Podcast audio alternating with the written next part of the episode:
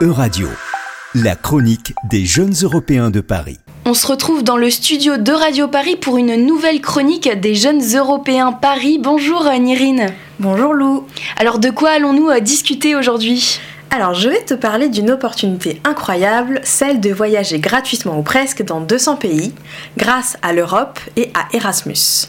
Je ne suis pas étudiante, j'ai 33 ans, je suis salariée et je suis partie une semaine sans rien payer, c'était magique. Aujourd'hui, tout le monde peut faire un Erasmus, étudiant, salarié, demandeur d'emploi et donc toi aussi. Et alors, où est-ce que tu es parti et qu'est-ce que ça t'a apporté? Alors moi, je suis allée me former une semaine sur l'employabilité des jeunes et c'était en Azerbaïdjan. J'ai découvert les savoir-faire et perspectives de 10 pays distincts et ensuite, je suis allée les comparer au savoir-faire français. Pour moi, c'était un moyen très efficace de me rendre meilleur sur le marché du travail et surtout sur ma thématique qui est l'employabilité des jeunes.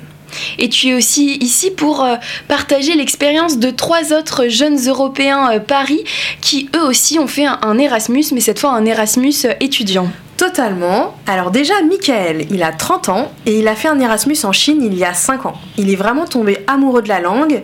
Il a constaté que les Chinois et nous avions les mêmes préoccupations et les mêmes ambitions. Aujourd'hui, il est financier sur le secteur de l'Europe de l'Ouest. Coraline, elle, a 29 ans, elle est allée en Suède et s'est fait de vrais amis de toutes les nationalités. Elle était prof, mais a tellement aimé qu'aujourd'hui, elle coordonne des projets de formation Erasmus. Enfin, Elise, 22 ans, étudiante en stratégie territoriale urbaine, elle a découvert un sentiment de liberté totale à Amsterdam. Elle avait envie de folie et d'aventure et s'est redécouverte. Erasmus a changé sa vie et d'ailleurs, elle n'est toujours pas rentrée. Nous recommandons vivement à tout le monde d'en faire et si vous n'êtes pas étudiant, trouvez votre séjour Erasmus sur le site internet salto-du6 youth. Et d'ailleurs, les fonds Erasmus ⁇ sont décidés par les députés européens. Pensez-y donc quand vous irez voter le 9 juin aux prochaines élections européennes.